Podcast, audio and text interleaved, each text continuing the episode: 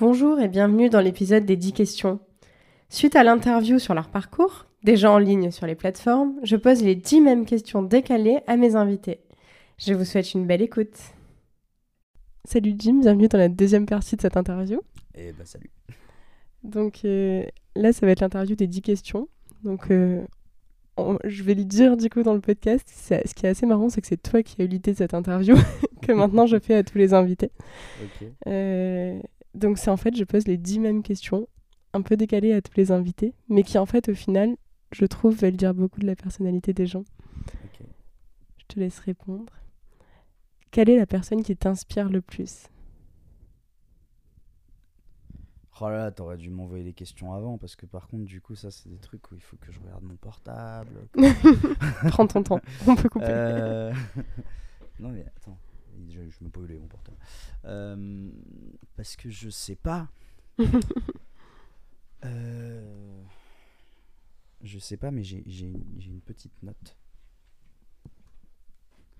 avec plein de gens qui m'inspirent. Mais alors, la personne qui m'inspire le plus dans toutes ces personnes-là, je ne sais pas. Attends. Bon, je peux pas dire une personne qui m'inspire euh, ad vitam aeternam, mais je peux dire qu'en ce moment, je suis très inspiré par Quentin Dupieux. Ok. Ouais.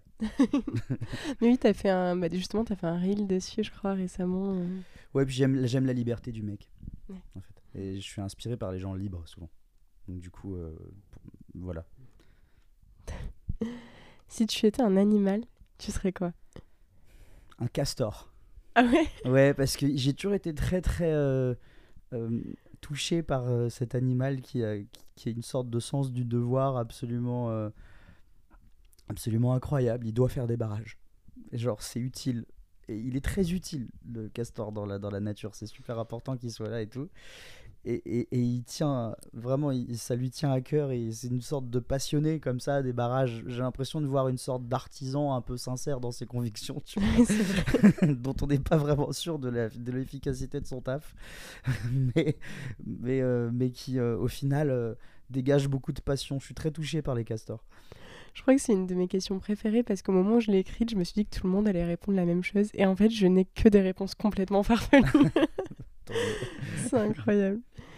Si tu n'avais pas fait ton métier actuel, qu'est-ce que tu aurais fait? Moi, je pense que j'aurais fait dessinateur euh, ou acteur. Qui sont, voilà, c'est des trucs qui m'intéressent dans la vie. Quoi.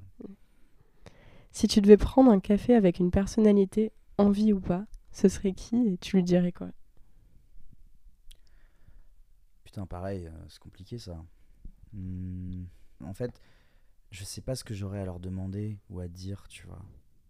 Souvent, moi, je suis quelqu'un qui observe. Tu vois, donc. euh, euh, je pense que je, je pense que je prendrais un verre avec Kurt Cobain, Ouais. mais j'aurais pas grand chose à lui demander. Juste, je voudrais voir s'il arrive à être, à être un mec un peu simple et un peu fun. Ok. Quel est ton endroit refuge pour te ressourcer? Euh, Ah non, attends, je change pour la question. Vas-y. je, je pense que je prendrai un verre avec Jeff Buckley ah ouais. et que juste je discuterai avec lui pendant deux heures où on se raconterait plein de trucs et, et je, je serais content. C'est vrai. je, te fais, je te refais du coup, quel est ton endroit refuge pour te ressourcer? Euh, mon endroit refuge euh, pour me ressourcer, c'est n'importe où, loin de chez moi en fait. C'est-à-dire je me ressource énormément dans l'inconnu.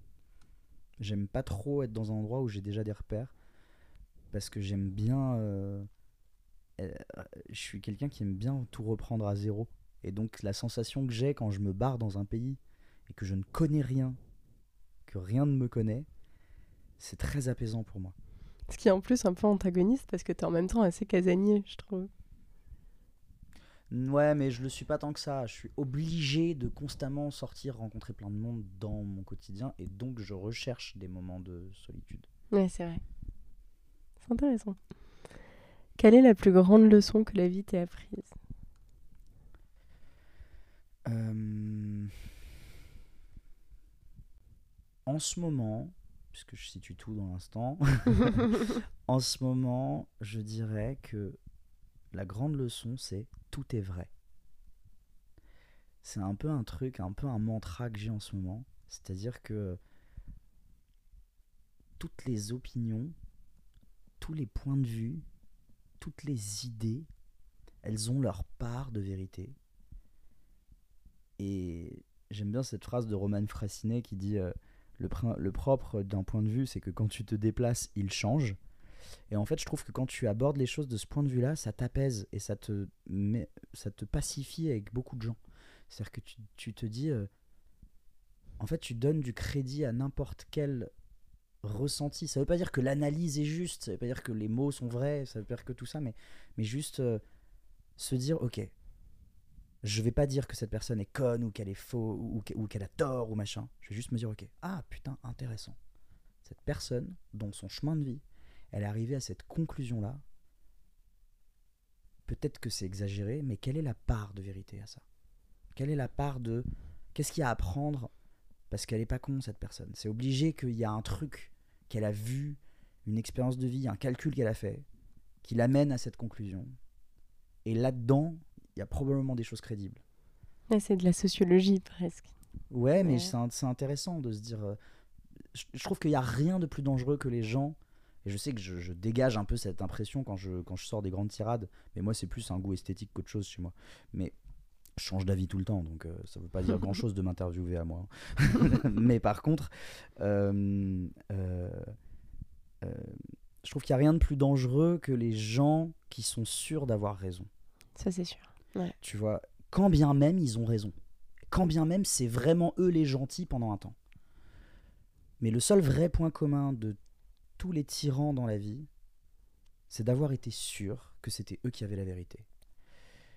Donc je me méfie toujours de ça, y compris de moi-même là-dessus, tu vois.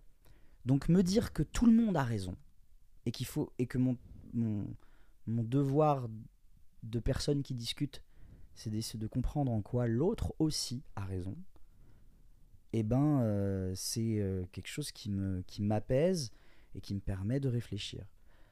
Après, le truc de la seule chose que je sais, c'est que je ne sais rien. Cette phrase, je la trouve un peu dure. Moi, je dirais plutôt, je pense savoir beaucoup de choses parce que je suis comme tout le monde, je suis un peu con et arrogant. Mais la seule chose dont je suis sûr, c'est que je peux me tromper. Oui, tu sais pas tout. Voilà. et ça, c'est une sorte d'assurance que tu mets sur ton opinion et qui est importante. C'est vrai. Alors c'est intéressant, ça, ça rejoint un petit peu euh, ce qu'on a dit dans l'interview. Qu'est-ce que tu considères comme réussir, comme la réussite? Pour moi, la réussite, c'est l'incarnation. Ça, faut reconnaître que je suis un peu dans ce mantra-là, je suis un peu dans cette opinion de vie-là. Je pense que euh, réussir, c'est être heureux, et que le bonheur s'obtient par euh, non pas la reconnaissance, mais la connaissance de soi, non pas l'acquisition, mais l'indépendance aux choses, aux gens, mais aussi aux choses, et euh, non pas par la domination et la puissance qui est recherchée par beaucoup de gens, mais par l'harmonie. Je, je, crois beaucoup en la phrase de Into the Wild, le bonheur n'est réel que lorsqu'il est partagé. Et je pense que c'est le grand malheur des puissants, ça. Mm. C'est qu'ils ne peuvent pas partager leur réussite. Ils sont seuls et ils sont même victimes de l'hostilité de tous ceux qui veulent être à leur place. Donc ils sont obligés de se protéger, de se backuper. Et donc ils vivent une énorme solitude. Ils sont obligés de se méfier de tout le monde, même de leurs proches. Et en plus, ils peuvent pas partager l'amour de leur propre vie ou l'amour de leur expérience, tu vois. Et puis, peuvent, plus on est dans un truc très haut, plus personne nous ressemble. Alors du coup, euh, on n'a pas d'acolyte, quoi, tu vois. Et il y a de la queue de la compétition. En fait, ils sont enfermés dans un monde où tout est fait pour être malheureux, parce que tu peux rien partager. C'est vrai. Quel est ton rapport à ton passé? Euh... bah, je pense que comme tout le monde, j'ai, euh, je lutte en peur. Enfin, peut-être pas comme tout le monde, hein, peut-être que je suis pas forcément très doué, mais en tout cas, euh, comme beaucoup de gens, je lutte pour ne pas encore souffrir de blessures et d'en faire une force. Ce serait peut-être un petit peu présomptueux de dire que j'y arrive, mais je pense que j'ai déjà fait pas mal de chemin. Donc je- la seule chose que je peux dire, c'est que je, je travaille encore aujourd'hui pour être en paix avec mon passé, mais que par contre j'ai quand même atteint ce truc de si tu me demandes si je voulais changer quelque chose, je te réponds non. Ouais. Parce que la plupart des grosses expériences de vie que j'ai vues- que j'ai eues ont fait de moi quelqu'un de plus fort, de plus construit, de plus réfléchi et de moins effrayé par l'avenir. Donc, j'ai pas spécialement envie d'avoir un passé plus confortable et d'être aujourd'hui plus effrayé de mon avenir. Donc du coup, euh, du coup, c'est, disons que voilà, je, je vois un peu les expériences un peu dures de l'existence comme une série de pompes que j'ai fait, qui aujourd'hui font que j'ai des muscles, tu vois. Oui, tout te sert. en Donc, fait. euh, donc du coup, euh, j'ai pas spécialement aujourd'hui que je me sens musclé envie de pas avoir fait ces pompes. Après, il faut peut-être que j'apprenne à, à avoir une forme de plus grand, une plus grande résilience et une plus grande euh, euh, paix avec euh, certaines pompes qui m'ont bien déchiré les muscles. Ouais, Voilà. c'est sûr. Mais c'est un travail que je dois faire sur moi. Quelle est la chanson qui te motive? Euh, Qui me motive à quoi? À faire du sport?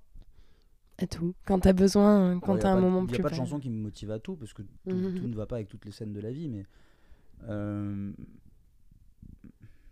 alors si tu vois par exemple la musique qui me motive à lire en ce moment Ouais. c'est Bernard Parmigiani qui est un, un mec qui fait de la qui enfin qui faisait je, je crois qu'il est décédé je connais pas bien le perso hein, mais mais c'est un musicien de musique contemporaine au synthétiseur qui a fait euh, des albums. Je crois que c'est des albums. En tout cas, sur Spotify, c'est sous la forme d'albums, mais c'est peut-être des concepts qui me dépassent. Qui s'appelle Mémoire magnétique. Euh, et c'est très difficile à écouter, je pense, pour la plupart des gens. Ça ne rendra service à personne. Mais, euh, mais moi, ça me détend et ça me donne envie de lire. Ça me, c'est une sorte de bruit de fond, mais je pense que j'écoute ça euh, comme si j'écoutais de, de l'électricité dans un laboratoire. Tu vois. Un peu un truc C'est de l'ASMR. Ouais, c'est un truc un peu bizarre. Mais je le mets pas dans. Alors ça s'écoute pas au casque. Enfin, tu peux, mais euh, c'est plus un truc que tu mets dans un fond pas trop fort, quoi. Mais ouais, il y a ça, où il y a. euh, euh, après, tu vois, pour faire du sport, j'écoute plus du rap. Tu vois. C'est plus motivant. Bon, plus souvent du rap américain que du rap français chez moi, parce que je trouve ça plus vaste. Euh, après, si voilà, ça, ça dépend en fait, tu vois. Si et après, généralement, quand je suis en déplacement, euh, transport en commun, voiture ou quoi que ce soit, j'écoute des musiques beaucoup plus indie, euh, tu vois, qui me font plus voyager, quoi.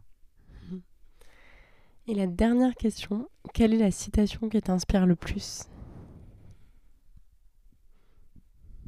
Euh, le- le- une citation de mon professeur de théâtre, c'est toujours la même, ça pour le coup, ça bouge jamais. Euh, une citation de mon prof de théâtre euh, qui lui-même a dû le prendre de quelqu'un d'autre, mais je sais pas qui,